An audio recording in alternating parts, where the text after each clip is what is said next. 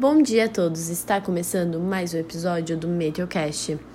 Hoje, dia 16 de março, comigo, Vitória, como sua interlocutora.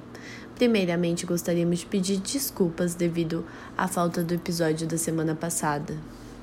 Infelizmente, ocorreram alguns problemas e acabamos ficando sem algumas pautas, porém, hoje tudo volta ao normal. Gostaríamos de dar início ao episódio com os áudios dos professores que restavam, como havíamos prometido. Tá, sou professor Denner, é, leciono língua portuguesa para o fundamental do sexto ao nono ano, sou professor de produção textual, e no ensino médio sou professor dos três eixos, língua portuguesa, literatura e produção textual. É, já leciono há alguns anos e eu fui convidado para este ano ocupar esse cargo aqui no Colégio Metropolitano. O que eu espero do, do colégio, a minha visão foi muito otimista, né?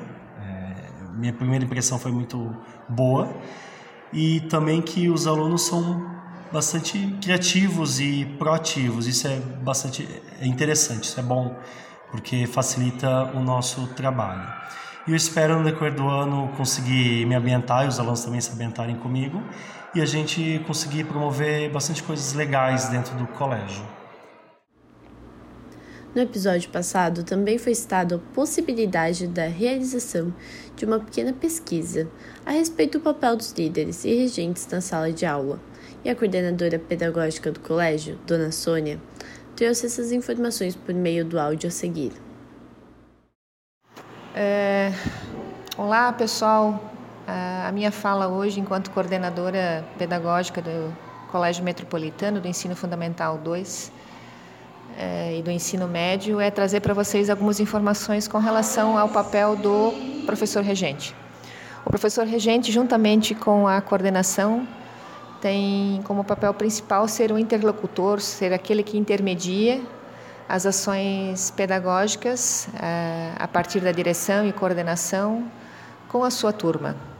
Ele tenta organizar e entender as propostas da sua turma, é, da turma em que ele está como regente, é, coordenar as atividades, é, promover a união e colaboração entre a turma, é, observar eventuais dissonâncias que acontecem na turma, eventuais situações que precisam ser